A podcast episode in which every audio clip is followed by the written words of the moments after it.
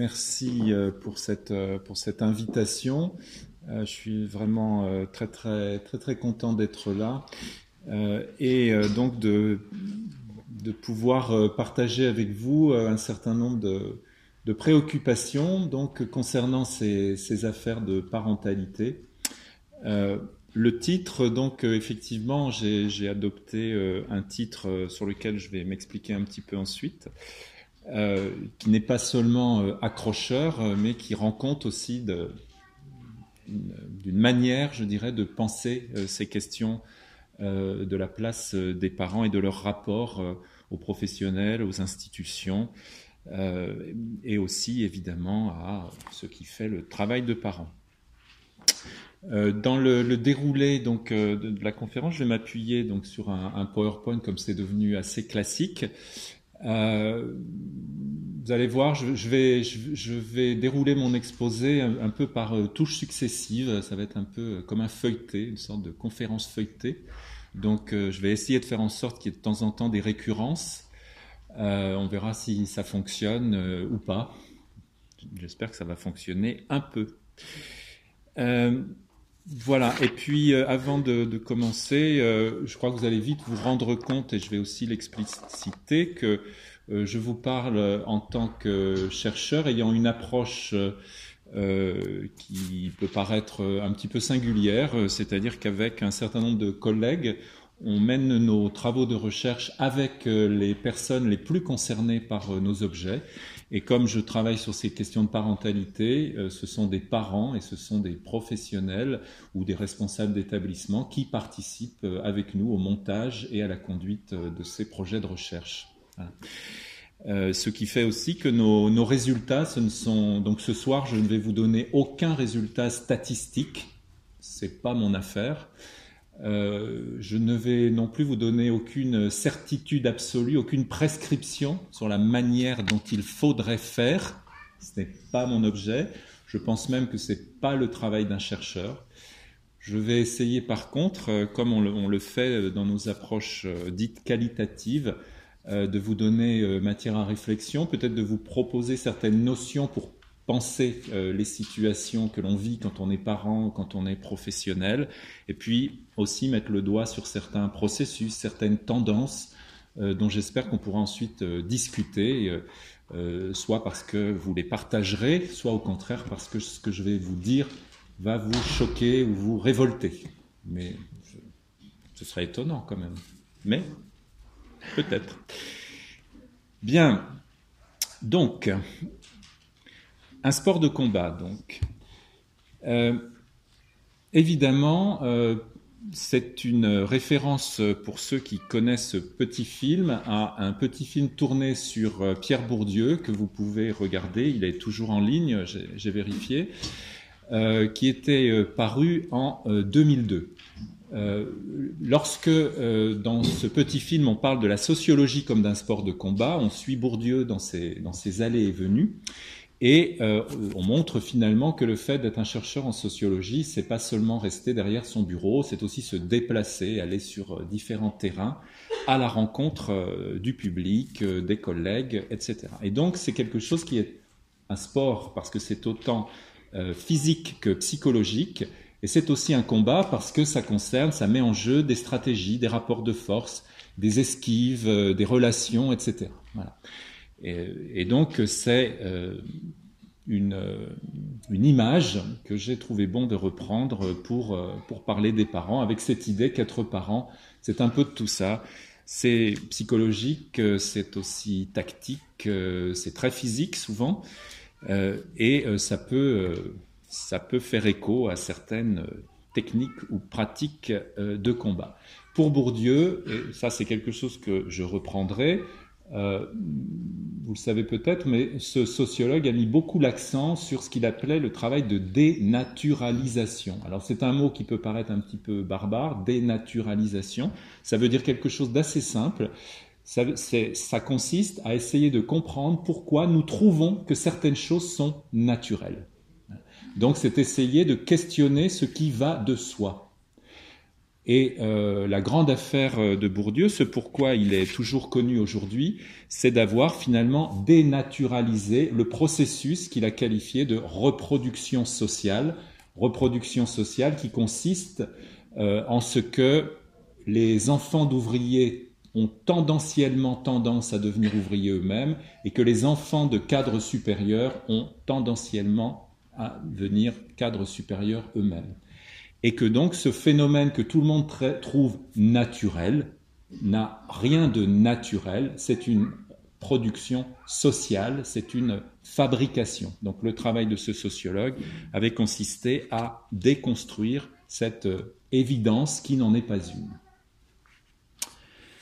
Alors, euh, une, autre, une autre référence importante pour moi, c'est celle d'un autre sociologue, René Loureau, donc, qui a théorisé ce qu'on appelle euh, l'analyse institutionnelle, euh, et qui, lui, et vous allez retrouver cette tendance-là dans ce que je vais vous dire après, mais d'abord l'accent sur l'analyse des tensions, des contradictions vécues par les sujets, avec l'idée qu'elles sont d'abord institutionnelles. C'est-à-dire, ça, ça veut dire quelque chose d'assez simple, c'est que lorsque, en tant que parents, par exemple, nous je dis nous parce que je suis moi-même parent aussi, euh, lorsque nous éprouvons certaines tensions intérieures, hein, qu'un peu rapidement on qualifie de psychologiques, euh, eh bien, on va considérer ici que ce sont bien souvent également des tensions institutionnelles. Et d'ailleurs, quand on discute avec les autres, on se rend compte qu'ils éprouvent les mêmes tensions que nous-mêmes. Hein, c'est d'ailleurs ce à quoi servent les groupes de parents. Donc, ça a pour effet aussi de dépsychologiser c'est-à-dire que ce que chacun, chaque parent estime être son problème personnel est en fait très souvent un problème tout à fait commun et tout à fait collectif. Et donc, s'il y a combat, si on reprend cette image du combat, eh bien, euh, il est euh, assez ordinaire, il se produit euh, au sein des institutions. Et par institution, j'entends aussi bien la famille, l'école, le travail, la religion, etc. Alors euh, voilà, on peut imaginer que le combat, euh, ça se joue euh, entre un père et une mère, bien souvent autour évidemment d'un enfant, parce que sinon il n'y a pas de parents, s'il n'y a pas d'enfant, il n'y a pas de parents. Mais ce que je vais essayer de, développer, c'est que ce combat, finalement, il n'est pas tant entre les deux parents qu'entre les parents et l'environnement et parfois eux-mêmes. Lorsque euh, je parle d'institutions, donc vous avez compris que je parle de phénomènes euh, collectifs, je parle plus de foule euh, que d'individus, mais ça renvoie aussi à des institutions qui, comme je l'ai dit, sont religieuses, scolaires, hospitalières, etc. Donc il faut voir que quand je parle d'école, quand je parle d'hôpital, je parle d'institutions. Hein, il ne faut pas aller chercher des choses euh, beaucoup plus compliquées. Alors, au jour d'aujourd'hui, euh, les recherches qui portent sur les relations euh, entre les parents et les institutions et plus largement sur ce qu'on appelle la parentalité, j'en donnerai tout à l'heure une définition un peu plus précise, eh bien, il y en a beaucoup. Mais il faut remarquer quelque chose qui est extrêmement important et qui a des conséquences, c'est que la plupart de ces recherches, encore aujourd'hui, euh, porte sur des parents qui sont suivis par les services sociaux. Et ça, c'est très important, parce que ça veut dire que la littérature, ce que vous pouvez lire aujourd'hui sur la parentalité, c'est généralement construit à partir d'études de cas, à partir d'enquêtes qui portent d'abord sur des parents, pour faire vite, on va dire, réputés défaillants. Les sociologues diraient construits comme défaillants. Et bien sûr, il y a également des recherches qui portent sur euh, les rapports des parents et de l'école.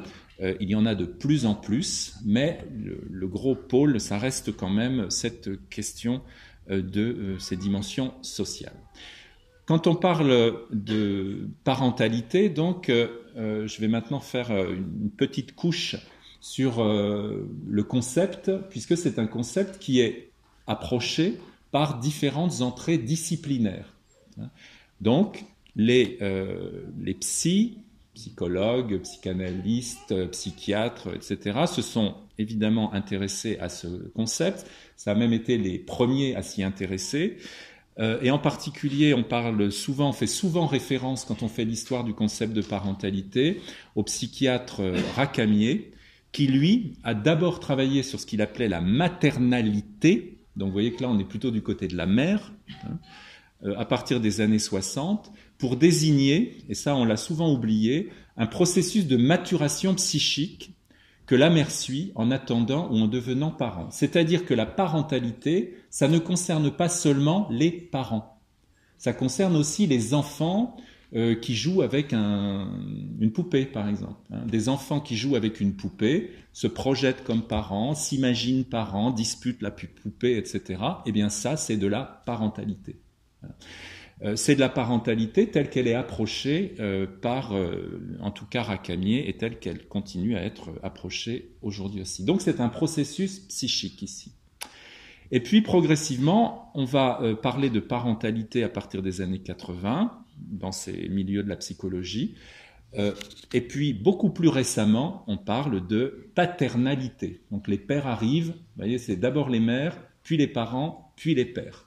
Il faut attendre longtemps avant de commencer à s'interroger sur le père.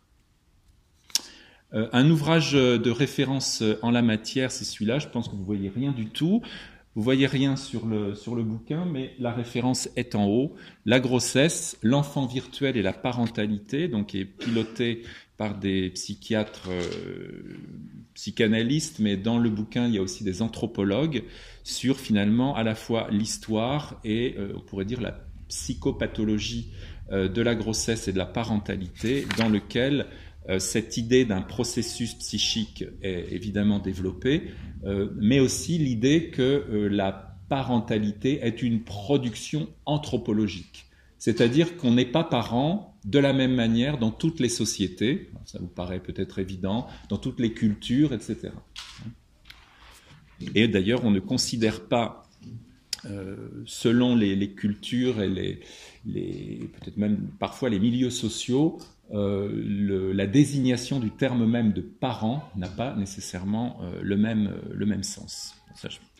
éventuellement, dans dans la, discussion, je pourrais donner des exemples actuels. ensuite, cette question de la, de la parentalité donc, a été posée beaucoup par un rapport qui a été produit donc sous la conduite euh, de Didier Houzel, qui est un psychiatre.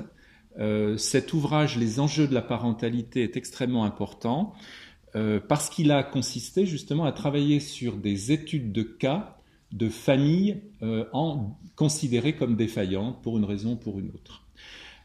et donc c'est bien avec dix études de cas que le groupe de travail réuni par euh, Didier Houzel a euh, distingué trois éléments qui ensuite ont constitué à partir des années 2000 une politique de la parentalité en France.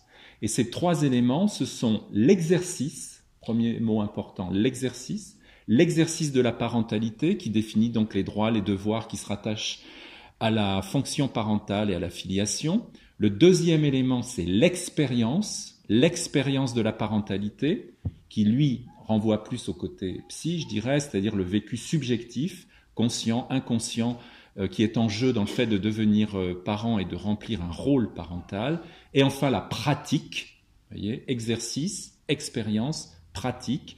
La pratique qui relève davantage du quotidien, euh, de ce qu'auparavant on appelait le maternage, par exemple, l'ensemble des soins quotidiens, psychiques, physiques, etc., accomplis euh, auprès des enfants.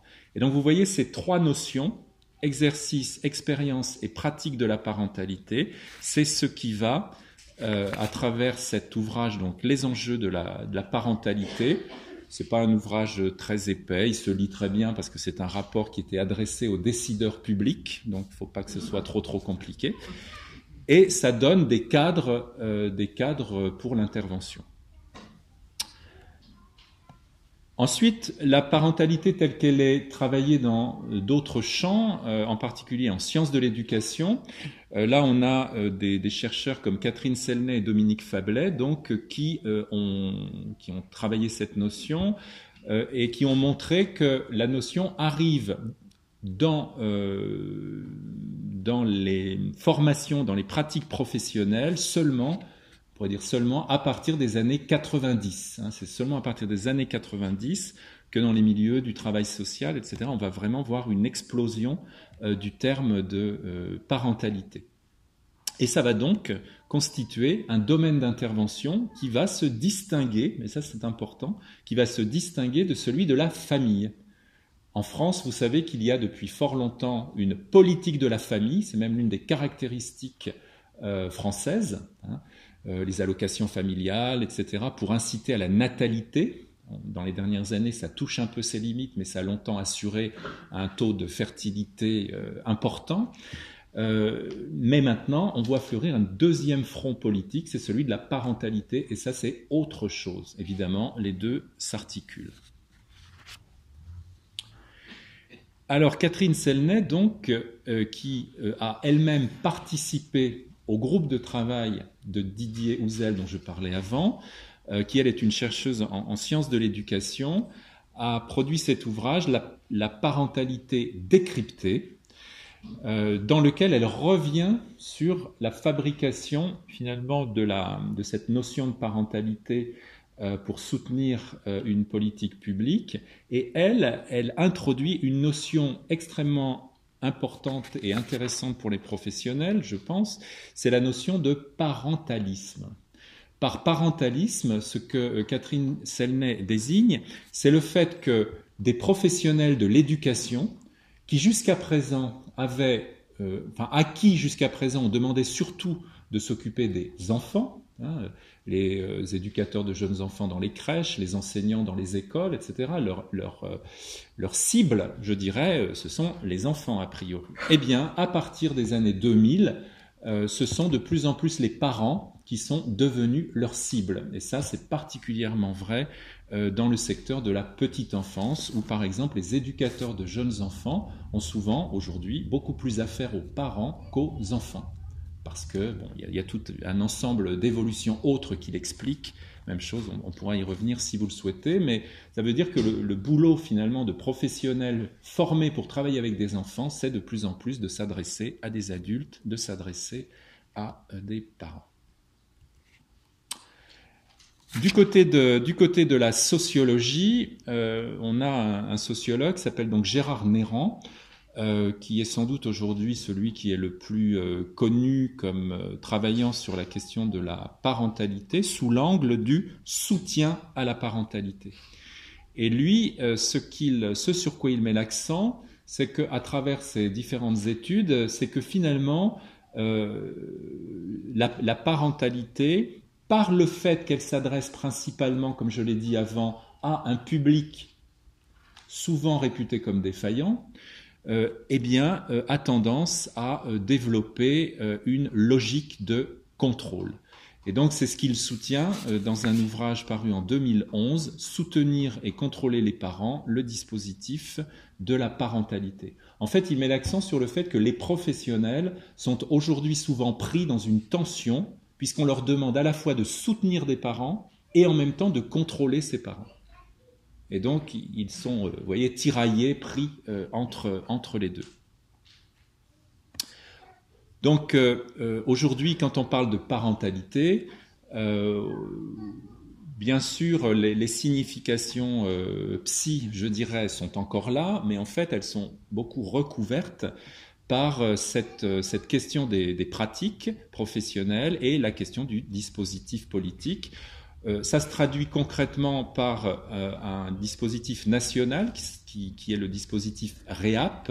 Vous voyez ici, j'ai développé le SIG, réseau d'écoute, d'appui et d'accompagnement des parents, dispositif financé par les caisses d'allocation familiale et dans lesquels vous avez sûrement entendu parler, et peut-être si vous êtes professionnels ou parents, vous avez peut-être participé déjà à des cafés de parents qui sont devenus un petit peu la, pratique un peu emblématique euh, des dispositifs euh, de soutien à la parentalité et qui d'ailleurs ont un peu euh, débordé cette pratique du soutien à la parentalité.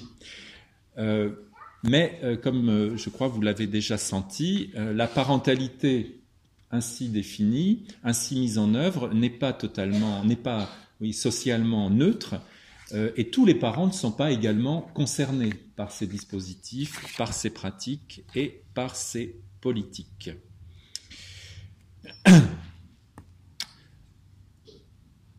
Alors, si on suit euh, cette logique, euh, aujourd'hui, on voit, et les professionnels s'en plaignent de temps à autre, une logique, je dirais, de compétence parentale. C'est-à-dire que dès lors que l'on pense la pratique, l'exercice, l'expérience, etc., eh bien, euh, on arrive à cette idée que finalement, être parent, ça ne va pas de soi, et que tous les parents ne sont pas nécessairement suffisamment armés, et que donc il faut les soutenir, et que donc pour pouvoir les soutenir, pouvoir mettre en place des dispositifs, il faut évaluer leurs compétences. Et je ne sais pas si vous vous rendez compte de, la révolution euh, que ça constitue de se dire aujourd'hui, pour être parent, il faut avoir certaines compétences. Parce qu'en conséquence, le travail d'un certain nombre de professionnels, c'est désormais d'évaluer les compétences parentales pour pouvoir caler derrière une réponse, une intervention, etc.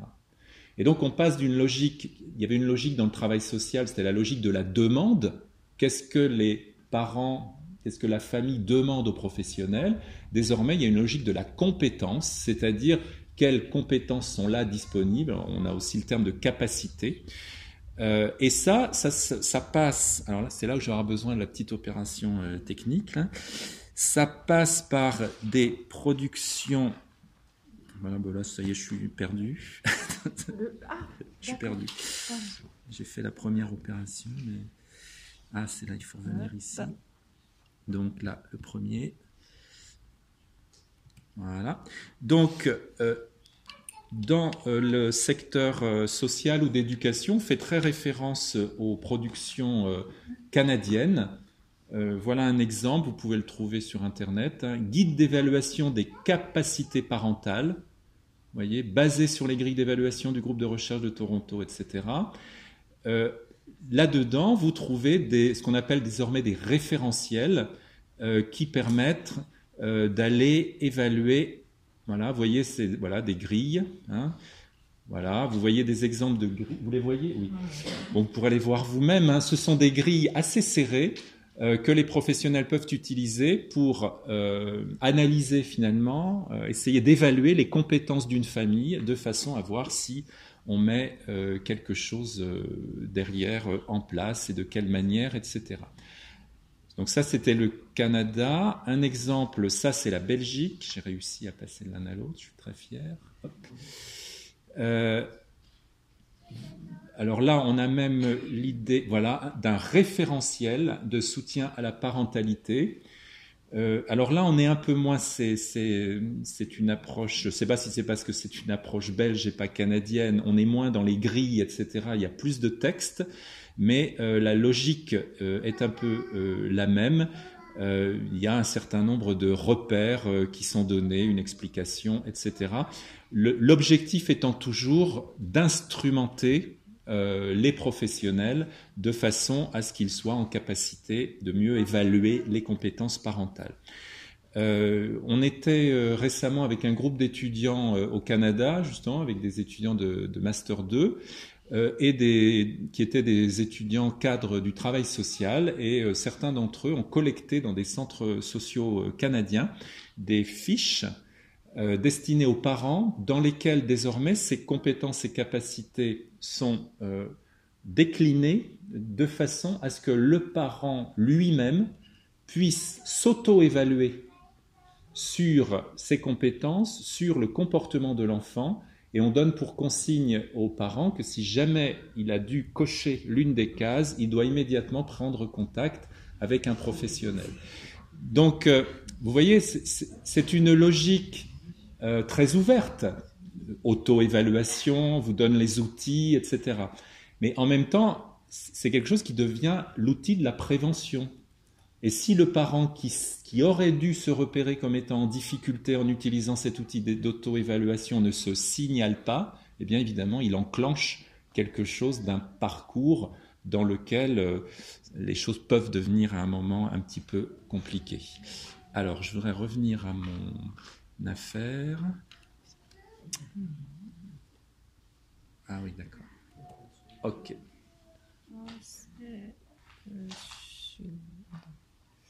Ah non, c'est là. Voilà, j'ai besoin d'être assisté. Euh, et puis en France, euh, ben, si vous cherchez un peu, euh, Internet est, très, est, un grand traître pour ça. Vous allez trouver des groupes de travail pour l'évaluation des compétences, en particulier dans le secteur de la protection de l'enfance, mis en place souvent par les, conseils départementaux, puisque c'est une compétence des conseils départementaux. Euh, j'ai essayé récemment de, retrouver des référentiels. Euh, je ne sais pas si, je me suis mal débrouillé, j'en ai pas retrouvé récemment. Euh, il y a deux ans, j'en avais trouvé un certain nombre. Alors, est-ce que c'est parce qu'ils ont été cachés depuis? Je ne sais pas. Ou qu'ils sont devenus confidentiels? Je ne sais pas. Alors, une autre manière d'envisager euh, ces questions euh, parentales, c'est euh, une autre notion, du coup, puisque vous comprenez que la notion de parentalité étant prise par ces logiques psychosociaux, etc., eh bien, un certain nombre d'acteurs, y compris des professionnels, ont finalement voulu prendre leur distance avec la notion de parentalité. Et donc, je pense que un certain nombre d'entre vous, vous avez vu passer ce terme, cette notion de coéducation. C'est désormais comme ça souvent que l'on que l'on pense les choses, euh, qui se veut une relation plus horizontale entre euh, les parents et les professionnels. C'est un terme, d'ailleurs, la, la, la, notion de coéducation, il y a une petite discussion entre différents euh, mouvements d'éducation populaire, comme les, les CMEA, par exemple, Centre d'entraînement méthode d'éducation active, les associations de parents d'élèves, comme la FCPE, Fédération des conseils de parents d'élèves, je pense, des mouvements pédagogiques, comme les CRAP cahiers pédagogiques, et le terme a été repris finalement par le ministère de l'Éducation nationale. Euh, et donc, euh, il, euh, évidemment, il a été aussi absorbé un petit peu par l'éducation nationale, mais on peut observer que le terme existe aussi dans la petite enfance, dans les crèches, etc. La coéducation est aussi une notion qui a été reprise. Et la volonté de ce, de ce changement de pied, euh, c'est euh, de faire en sorte que cette réflexion soit ouverte sans stigmatisation à toutes les catégories de parents, toutes les catégories de parents, euh, y compris donc à ceux qui ne sont pas forcément identifiés comme étant des clients, comme on dit au Canada, des services sociaux bien évidemment, les, choses ne sont pas forcément aussi simples. Il ne suffit pas de changer de notion pour changer de pratique. Alors, euh, cette, cette, logique nouvelle de, la coéducation avec la logique de la coopération euh, nous avait fait donc avec euh, Martine Kéroubi sur une commande de recherche de la, Fondation de France, on avait enquêté vous voyez, ça c'est un ouvrage des parents dans l'école qui, a été tiré de cette recherche en 2008 sur euh, la coopération entre euh, les enseignants et les parents. Euh, l'idée étant d'analyser la façon, les conditions, je dirais, de, cette, de cette coopération et la façon dont les écoles, les équipes enseignantes s'y prenaient. C'est un exemple, j'y reviendrai un peu plus tard.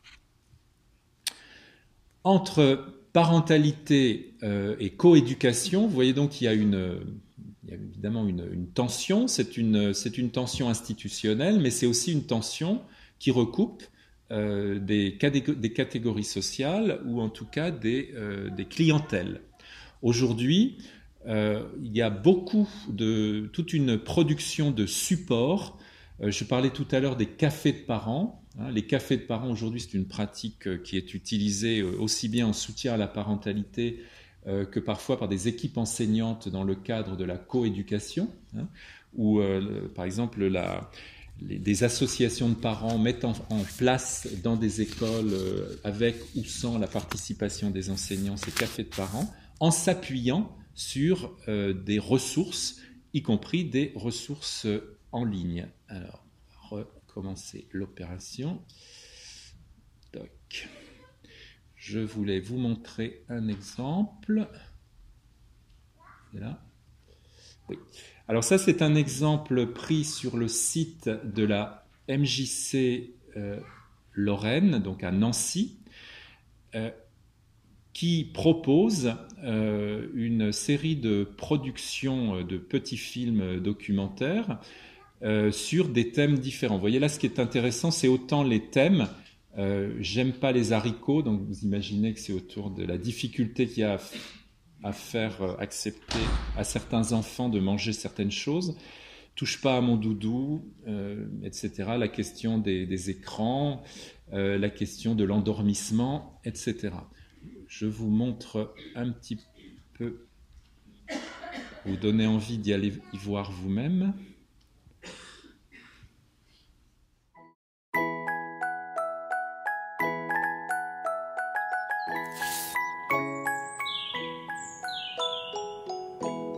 Je rentre en maternelle.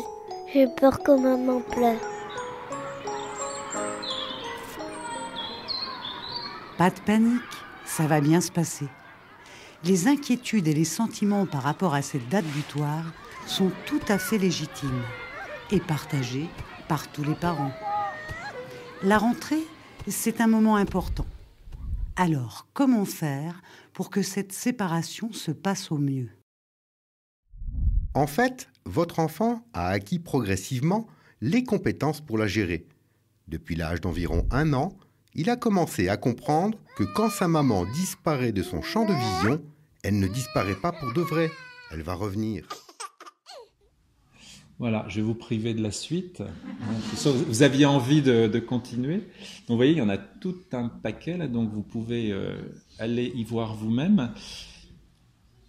Alors, vous voyez là, on change un petit peu de, change un peu de registre, puisque, voilà, euh, ici, il s'agit de produire des outils, ici des petites vidéos, qui permettent de euh, réfléchir finalement à différents moments clés euh, dans la pratique de la parentalité. Hein. Alors, certes, voilà, vous verrez, il y en a, toute une diversité.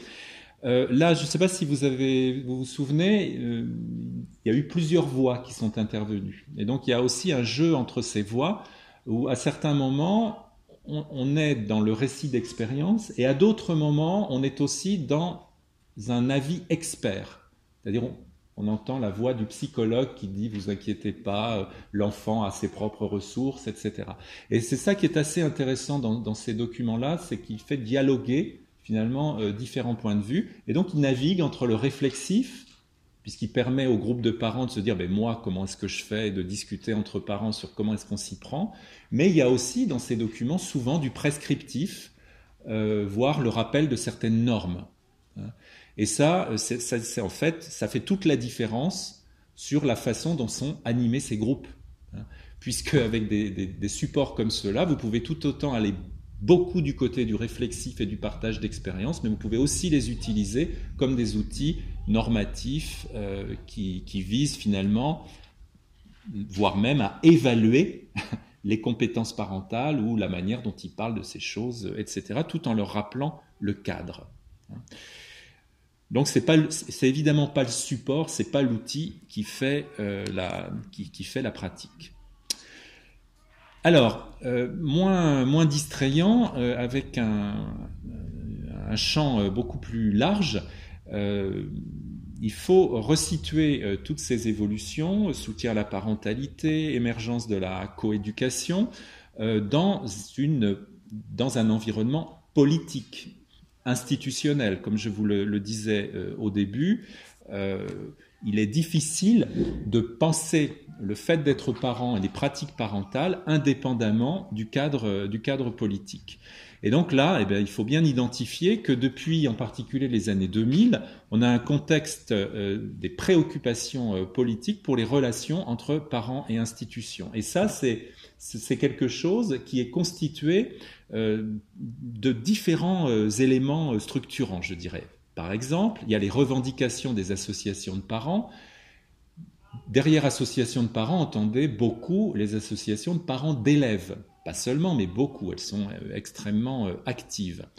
Or, on sait, la sociologie nous l'a montré depuis, depuis 1995 précisément avec les travaux de Martine Barthélémy, que les associations de parents ne sont pas socialement neutres. C'est-à-dire que les adhérents des associations de parents d'élèves et les dirigeants en particulier euh, appartiennent à des catégories sociales, on va dire, moyennes et supérieures. Ça ne veut pas dire qu'elles ne regroupent que des parents appartenant au milieu euh, moyen et supérieur, hein, mais c'est dominant. Euh, et donc, ces associations de parents mettent en avant des revendications qui sont en phase avec les attentes de leur milieu, de leur, on va dire, de leur strate sociale. Il y a aussi un autre élément important qu'on oublie, c'est-à-dire les nouvelles formes de gestion publique, ce qu'on appelle le nouveau management public, pour lequel le parent devient un client. Hein? Alors, en France, quand on parle de client pour parler des usagers, des parents, des bénéficiaires, ça fait toujours tiquer. Euh, au Canada, par exemple, c'est une évidence depuis fort longtemps. La notion de client, évidemment, n'est pas tout à fait la même des deux côtés euh, de, l'Atlantique ici. Il y a l'évolution des pratiques professionnelles et ce, parentalisme dont j'ai déjà parlé. Euh, et puis l'école, eh bien, qui essaye de s'ajuster euh, et ça a été en particulier une circulaire de 2006 qui a donné plus de droits aux parents, qui s'appelait Place et rôle des parents à l'école. Et en particulier, c'est à partir de là que les deux parents ont pu voter aux élections pour les représentants de parents d'élèves. Avant, il y avait un vote par famille.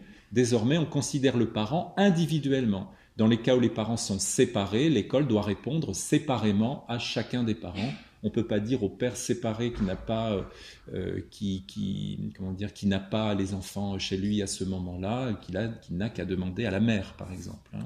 L'école doit s'adresser aux deux. Bon, ben ça, ce sont des, adaptations. Euh, c'est quelque chose qui a été réaffirmé lors de la refondation lancée par le ministre Vincent Payon en 2013 euh, où on a été un petit peu plus loin. Je n'ai pas le temps de, développer euh, ici. Donc euh, le, fait d'être parent, ça se limite évidemment pas au fait d'avoir des relations avec ses enfants. ça suppose un statut, des droits, des devoirs, des responsabilités, des comptes à rendre, des places à occuper, bien sûr.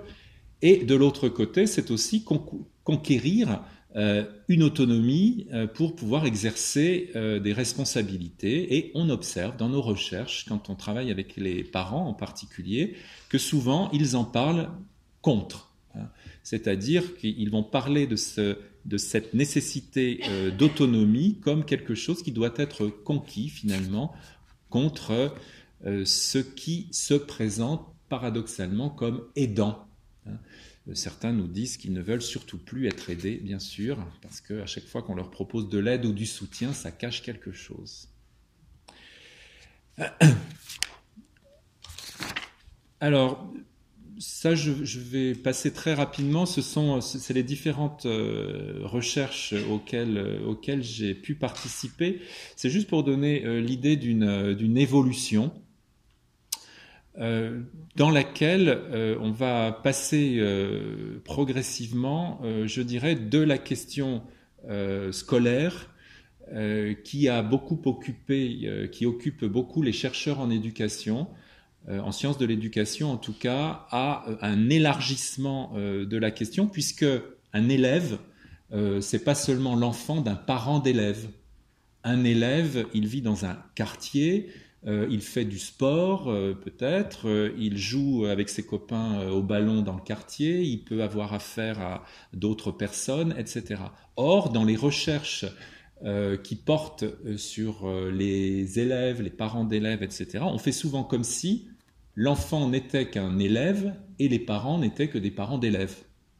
Alors certes, on retrouve dans les discours des parents toujours et dans tous les milieux, et de la même manière, une forte préoccupation, voire une obsession de l'école, hein, euh, mais c'est une sorte de phénomène qui du coup s'auto-alimente. Et donc on a pensé, euh, en particulier dans une recherche qui nous avait été demandée par euh, des professionnels d'une ville proche, de travailler sur, par exemple, l'éloignement des parents par rapport à l'école et aux autres institutions et ça, c'était un, questionnement euh, de parents, euh, donc de parents, de professionnels, euh, mais aussi d'associations de parents.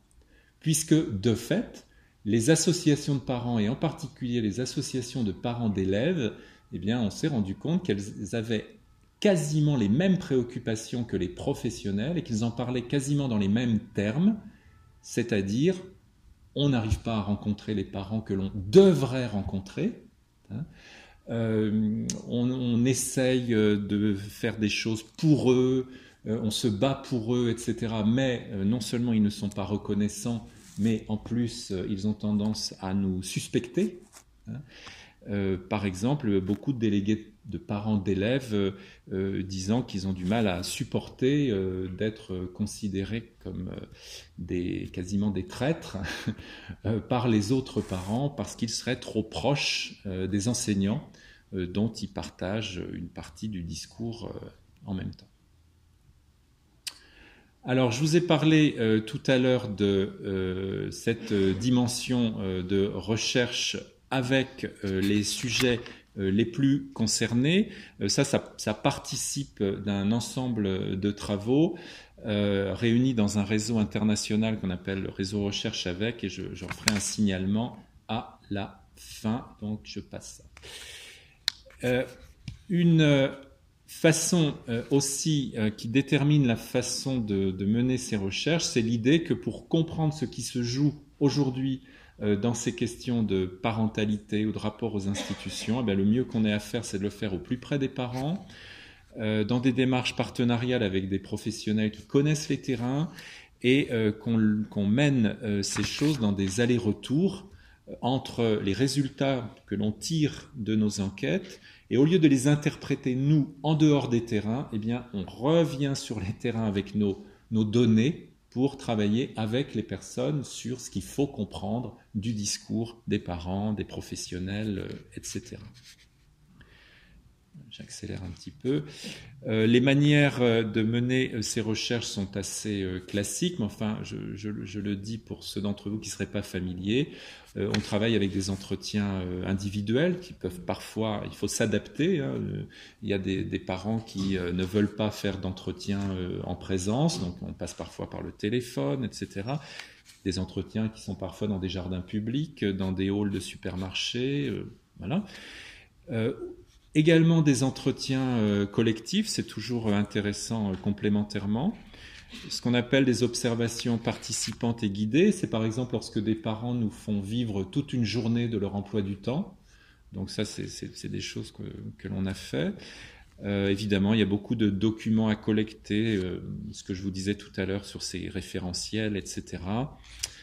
Euh, travailler avec les professionnels à, l'analyse de leurs pratiques et pratiquer donc des ce qu'on appelle des restitutions croisées, c'est que dans beaucoup de ces recherches, on fait des groupes de parents et des groupes de professionnels et on croise ce que nous disent les parents, on le soumet aux professionnels et ce que disent les professionnels, on le soumet aux parents et là, on a des contrepoints, évidemment, de discours qui sinon s'auto-alimentent eux-mêmes et se naturalisent très vite. Et ça nous permet, nous, d'apporter la contradiction finalement aux professionnels à partir de ce que disent les parents et d'apporter aux parents la contradiction à partir de ce que disent les, professionnels.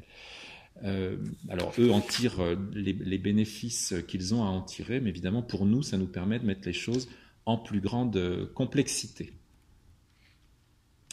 Alors tout ça, ça nous amène à certaines euh, questions euh, transversales. Euh, par exemple, être parent, est-ce que c'est un choix ou est-ce que c'est une norme? Est-ce qu'on est obligé de devenir parent? Eh bien aujourd'hui, la pression sociale que l'on enregistre dans les discussions avec les parents nous donne à penser que effectivement, pour un certain nombre de personnes, on n'est pas pleinement humain tant qu'on n'est pas parent, on n'est pas fini. Et euh, en particulier, on n'est pas pleinement femme, hein, euh, qu'il faut euh, d'abord devenir une mère. Alors c'est des choses auxquelles certaines dans la salle sont particulièrement sensibles. L'exemple de la naissance par césarienne, de son institutionnalisation, de sa désinstitutionnalisation dans différents pays, par exemple, Et il y a dans la salle Simone qui est là, lève la main, qui fait actuellement une thèse sur la naissance par sur l'institutionnalisation de la naissance par césarienne en France et au Brésil. Et l'un des intérêts, c'est justement de dénaturaliser ces processus. Je ne vais pas en dire beaucoup, mais au Brésil aujourd'hui, l'accouchement par l'accouchement, la naissance par césarienne est considérée comme normale. C'est ça qu'on considère comme étant une naissance normale. Évidemment, quand on dit ça dans le contexte français, euh, vous voyez, ça, ça... Eh bien, pour dénaturaliser les choses, il faut faire circuler les, choses entre pays, entre milieux, etc. Sinon, on fonctionne toujours dans, son propre euh, système, bien entendu. Euh, de la même façon, une question comme naître, donner naissance chez soi ou donner naissance à l'hôpital, en France, il va absolument de soi que l'on va naître à l'hôpital, mais il y a de plus en plus de parents, ça, monte hein, dans les chiffres, c'est résiduel, mais ça monte, euh, ça a même été multiplié par 4 dans les dernières années. Euh, il y a de plus en plus de femmes, d'hommes qui, s'organisent pour donner naissance euh, à domicile. Et eh bien ça, évidemment, ça combat l'idée qu'il est naturel aujourd'hui d'accoucher sous assistance médicale, mais c'est évident chez nous, dans certains milieux, etc. Ce n'est pas une vérité universelle, et même chez nous, d'autres font d'autres choix, mais c'est un choix risqué, parce que quand vous faites ce choix, si les choses se passent mal et que vous avez quand même besoin d'assistance, il se peut, dans certains endroits et dans certains pays, qu'on vous le fasse payer. Euh, on en a des, exemples, on en a des témoignages euh, parfois assez euh, poignants même, je dirais. La naissance, donc, qui fait le parent, la scolarisation fait le parent d'élève. Vous voyez, finalement, on est deux fois comme parent. Euh, qui sont beaucoup travaillés, comme je l'ai déjà dit, donc ça, je ne vais pas trop traîner là-dessus. Euh, aujourd'hui, on étudie beaucoup les stratégies des parents d'élèves, en particulier des auteurs comme Van Zanten ou Guibert, etc. Et là, on retrouve cette dimension de sport, parce que euh, pour pouvoir trouver le bon chemin scolaire pour son enfant, eh ben, c'est du sport. Voilà. Et évidemment, nous sommes très inégalement dotés. Vous savez que les champions de ce sport-là, ce sont les enseignants, bien sûr, qui, parviennent à réussir, euh, à faire euh, réussir selon les critères scolaires leurs enfants, indépendamment du niveau de revenu de leur famille. Les enseignants ne sont pas particulièrement bien payés, ne sont pas forcément dans le haut de l'échelle euh, salariale, mais le taux d'orientation vers les, les meilleures filières est plus élevé chez eux. Donc il y a autre chose qui joue que les revenus, bien évidemment. C'est ce qu'on appelle, certains appellent ça le délit d'initié.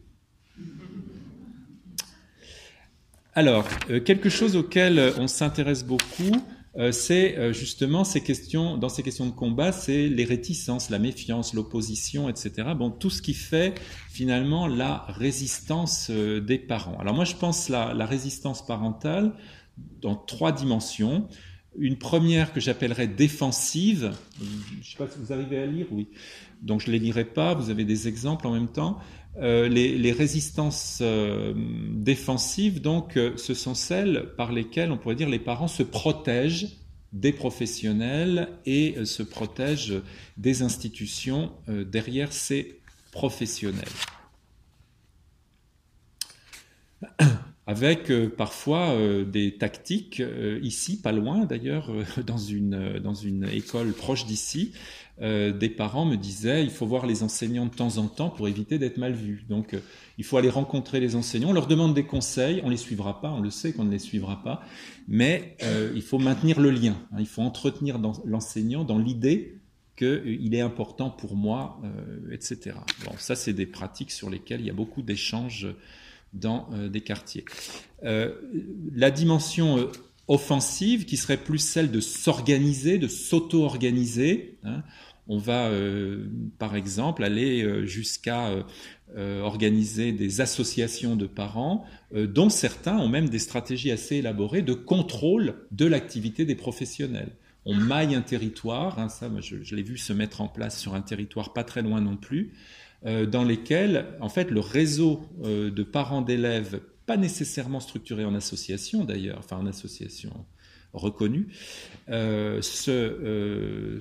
L'info circule et on sait que là, le prof d'espagnol n'est pas là depuis tant de temps, etc. L'autre est lié à un tel, etc.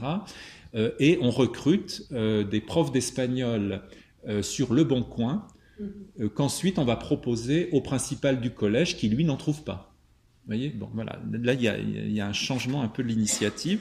Et les parents qui, que j'ai vu faire ça euh, ne sont pas des parents de classe supérieure. Hein. Euh, ce sont des parents qui se débrouillent, qui s'organisent, etc. et dans ce que j'appelle intégratif, c'est plus classique. C'est les parents qui vont jouer plus le jeu institutionnel, qui vont siéger dans les conseils etc., qui vont constituer des collectifs aussi, mais qui vont d'abord se préoccuper de la, du fait que ces collectifs soient reconnus par l'institution, et qui donc vont faire attention aux pratiques un peu limites ou qui risqueraient de, les mettre en difficulté. Alors ces, parents d'élèves, donc, dont je, disais qu'ils sont, euh, euh, c'est pas socialement euh, neutre les associations. Vous savez qu'aujourd'hui, quand dans une école on dit les parents d'élèves, en fait on ne parle pas de tous les parents. Quand on dit les parents d'élèves, ce que dit un directeur les trois quarts du temps, là, il désigne l'association, les, quelques représentants de parents d'élèves ou ceux avec lesquels il discute le plus souvent. Euh, et donc, ça constitue une minorité active qui est visible, etc., mais dont on a observé souvent, euh, dans beaucoup d'endroits, qu'elle a tendance à éloigner les autres parents. donc, en fait, vous avez une minorité de parents actifs qui se présentent comme représentants des autres, qui très sincèrement fait tout ce qu'elle peut pour faire le lien avec les autres, pour les amener dans les réunions, etc. Mais quand on, échange avec les autres, eh bien, ce qu'on entend, c'est c'est des choses peu agréables sur les élus, les représentants, etc., qui sont plutôt vécus comme un obstacle entre nous et l'école. Hein. Et d'ailleurs, certains délégués de parents qui comprennent pas trop que des parents, quand ils ont des difficultés, préfèrent aller voir le directeur de l'école que de venir les voir eux, les représentants de parents. Or ça, ça se produit quasiment partout en fait, même quand il y a des difficultés, euh, je dirais, euh, relationnelles. Euh, une croyance qu'il est bon de lever, l'idée que l'engagement scolaire des parents ferait la réussite scolaire. Vous avez beaucoup de discours, y compris ministériels, qui disent qu'il faut absolument que les parents participent à l'école, etc., etc., parce que c'est ça qui fait réussir les enfants scolairement. En fait, les recherches n'arrivent pas à le montrer. On n'en sait rien. Et pourquoi est-ce qu'on n'en sait rien? Alors, on, peut, on peut le dire, on peut l'éprouver. Chacun d'entre nous en a une certaine expérience, etc. Ce que l'on sait, c'est que les parents des enfants qui réussissent le mieux à l'école ont souvent des relations relativement suivies avec les enseignants. Ça, c'est une chose. Mais dire que rapprocher, que faire participer des parents d'enfants en difficulté scolaire avec l'école les ferait réussir, ça, on n'en sait rien. On n'en sait rien pourquoi, enfin en tout cas on ne peut pas le montrer dans des recherches, c'est ce que euh, dans une publication de 2014 des collègues canadiens montraient, parce qu'en fait, les dispositifs qui visent à rapprocher les parents de l'école sont extrêmement hétérogènes. Et ce sont souvent des protocoles qui ont une durée de vie limitée dans le temps. Donc, ils produisent effectivement des améliorations pendant le temps que dure le programme, pendant trois ans. Et puis on arrête le programme, on passe à autre chose. Et puis en fait, euh, eh bien, les bénéfices que l'on avait plus pu voir ont tendance à s'effacer euh, et à disparaître. Voire même, on a aussi des recherches qui montrent des effets inverses, c'est-à-dire que plus les, plus les professionnels cherchent à faire venir les parents et plus les parents se sauvent.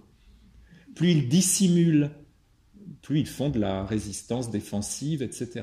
Hein.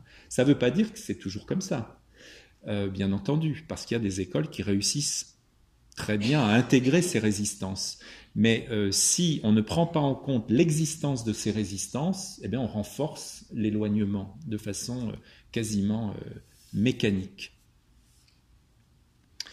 Une observation aussi, regardez la, dernière, on observe, et les enseignants nous l'avouent eux-mêmes dans les entretiens, que ce que les enseignants conseillent aux parents, c'est pas ce qu'ils font avec leurs propres enfants. Bon, ça vous paraît peut-être évident, euh, c'est pas si évident que ça. Euh, et euh, ça, met un peu les enseignants mal à l'aise de le dire, de le penser, mais en fait, ils n'ont pas d'espace pour penser ce genre de choses. ils ont tendance à dire, bah, il faut que, on doit leur dire. Puis eux, c'est pas comme nous. Enfin, vous voyez, bon, il y a toute cette idée de la différence. Pour pouvoir travailler avec des parents, il faut, il faut faire en sorte que les parents soient différents de nous-mêmes. Et à partir du moment où je dis il y a les parents et les enseignants, et donc ces deux catégories quasi ontologiques radicalement, ces deux espèces, les enseignants et les parents, du coup, les parents n'arrivent plus à se penser comme les enseignants ne se pensent plus comme parents, et donc ils ne pensent pas non plus la tension qu'il peut y avoir en eux-mêmes cette fois-ci. Et de l'autre côté, ça complique évidemment aussi la, relation euh, aux parents. Euh, et donc il faut, euh, faut peut-être rappeler que les parents ne constituent pas une catégorie sociale, hein, mais que c'est une catégorie qui est construite je dirais, pour la pratique euh, des professionnels. Ça, je vais passer, parce que je vois que le temps tourne. Des professionnels, donc, là, c'est l'autre côté de, l'affaire, avec lesquels on travaille et qui ont bien conscience de ces phénomènes d'éloignement, de résistance, etc., et qui, finalement, ont assez peu d'espace pour euh, penser ces, difficultés.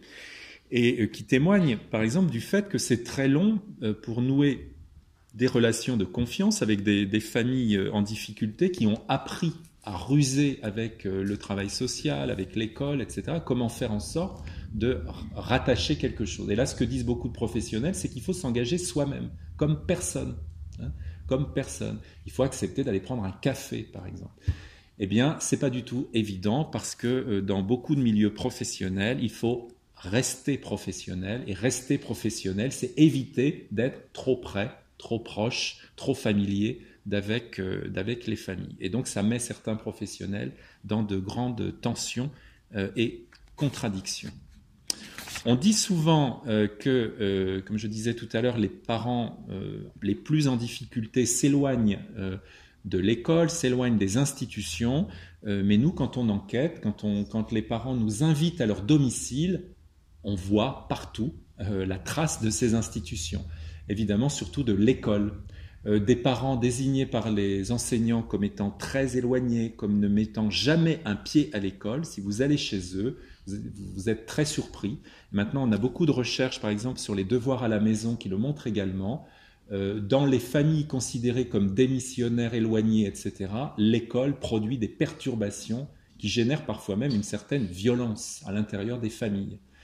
Le, cas type, c'est le mot qui arrive de l'école, euh, la convocation, c'est-à-dire l'enseignant qui demande à rencontrer le parent, le parent qui n'y va pas, qui n'y va surtout pas, il va dire ben, pour me faire passer encore un savon, je n'y vais pas. Par contre, l'enfant, lui, il va être sanctionné y compris si finalement ce que l'enseignant avait à dire n'était pas nécessairement quelque chose de très grave.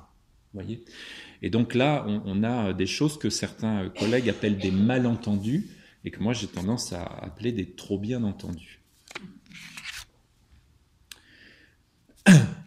Et puis, ces dispositifs ont souvent aussi des effets euh, imprévus euh, qu'on ne pense pas nécessairement toujours. Je vous donne des exemples. Euh, les cafés de parents dont je parlais tout à l'heure, on ne sait pas, on est incapable de dire ce qu'ils améliorent vraiment. Souvent, euh, on observe qu'ils améliorent les relations euh, entre les parents et l'institution dans laquelle se déroule ce, café de parents. Mais par contre, on a observé un effet, et quand j'en parle avec d'autres collègues chercheurs qui travaillent un peu sur les mêmes questions, ils, me le confirment, que la participation de parents, qui sont souvent des mères hein, dans ces cafés, euh, a un effet, c'est celui d'une euh, intégration sociale qui débouche souvent sur un début d'intégration professionnelle. Pourquoi? Parce que ces femmes qui participent à ces groupes trouvent là un groupe d'appui, euh, trouvent là un lieu pour acquérir ce qu'on peut appeler des compétences psychosociales, de débattre avec d'autres, de, discuter de certains désaccords, etc. Et certaines, du, coup, trouvent là des ressources pour retourner vers l'emploi, vers des formations, etc. Eh bien, cet effet imprévu des euh, dispositifs café de parents financés par la caisse d'allocation familiale n'est pas du tout pensé dans l'évaluation du dispositif. Parce que, vous voyez, ce n'est pas la politique euh, euh, d'emploi, c'est la politique parent. Donc comme c'est deux politiques différentes, l'effet de l'un n'est pas pensé dans l'autre.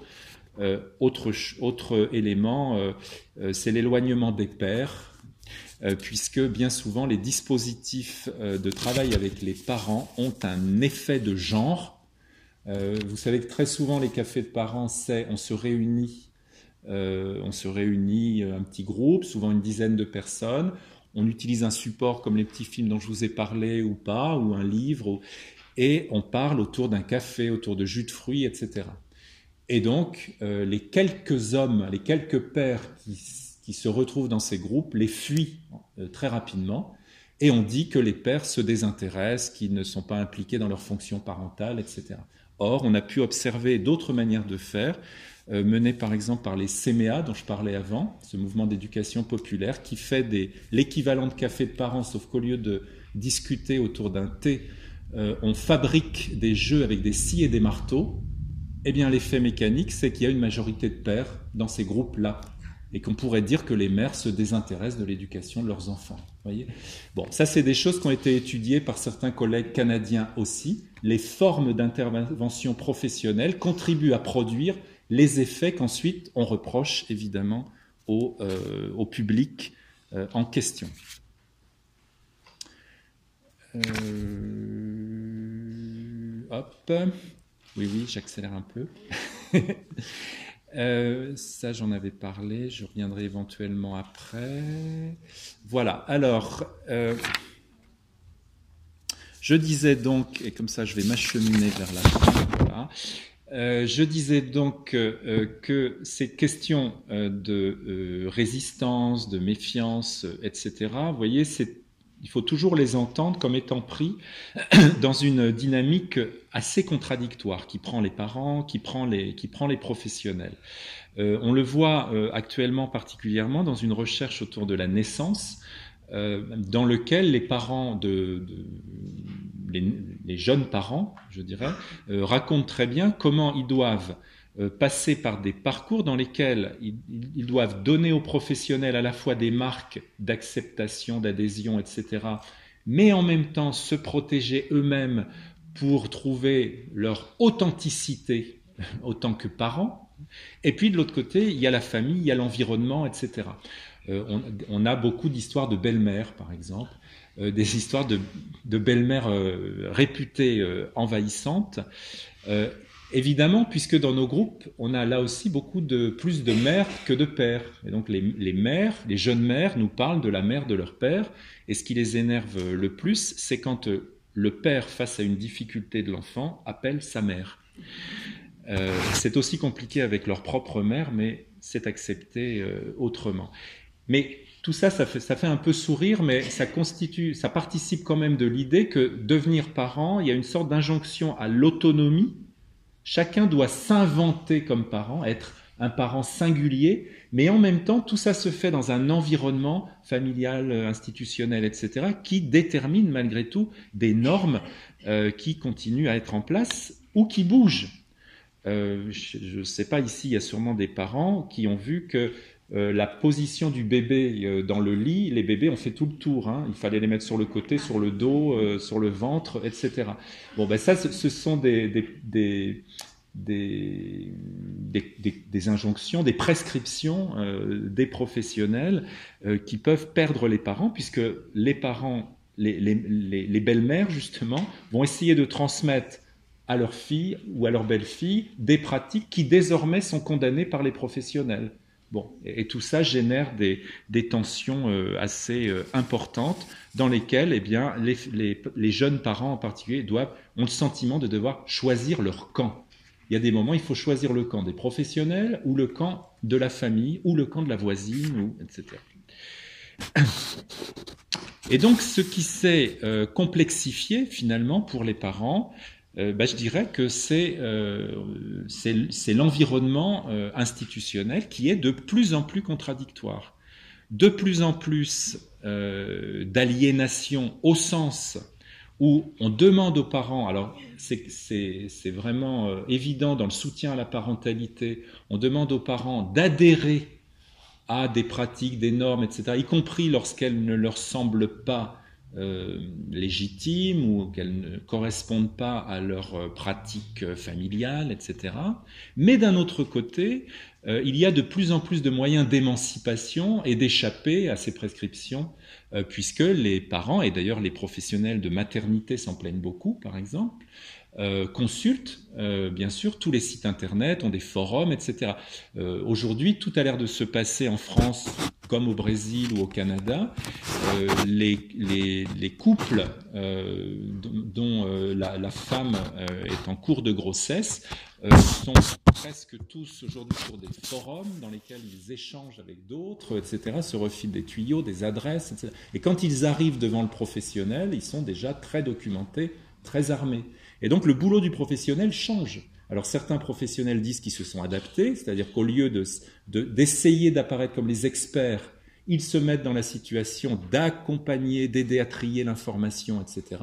Mais d'autres ont quand même une difficulté à passer ce cap parce qu'ils vont considérer que c'est pas Internet euh, qui va euh, donner euh, les réponses qu'eux-mêmes sont légitimes à donner puisqu'ils ont la formation, etc., etc. Sauf que le parent, lui, bah, il est pris entre ces, deux, ces deux dimensions, évidemment. Et ce sera ma dernière diapo. On demande donc à ses parents aujourd'hui d'avoir un haut niveau de réflexivité stratégique. Et quand je dis stratégique, je pense que je suis pas, je n'exagère pas. Euh, si, on écoute bien ce que disent les parents de la naissance euh, à au moins euh, l'université, c'est exactement ce que l'on entend. il faut calculer, il faut mesurer, il faut se renseigner, il faut constituer des réseaux, etc. et là-dedans, ça devient de plus en plus compliqué de faire simple, naturel et d'être soi-même. Hein. c'est un, sport de combat, là, pour le coup. Et pourtant, l'autonomie est promue par les discours politiques, par les professionnels, euh, mais en même temps, euh, c'est une prise de risque. C'est-à-dire, vous voyez, si les parents répondent à cette prescription euh, d'augmenter leur capacité, leurs compétences, leur autonomie, etc., les professionnels vont les encourager, mais en même temps, les professionnels risquent d'être tenus pour responsables s'il y a un dérapage, comme certains disent parce qu'il y a dans le même temps une judiciarisation de plus en plus importante qui fait que les professionnels rechignent de plus en plus à euh, laisser de l'autonomie finalement, alors que c'est exactement ce qu'on leur demande de faire. Et donc ces tensions, ces contradictions, c'est là-dessus que je voulais, euh, attirer votre, votre attention aujourd'hui. Et puis on peut, euh, on peut revenir ensemble sur ces différents éléments. Donc je ne sais pas si le feuilleté aura euh, fonctionné. Euh, on va le voir maintenant. Merci pour votre attention.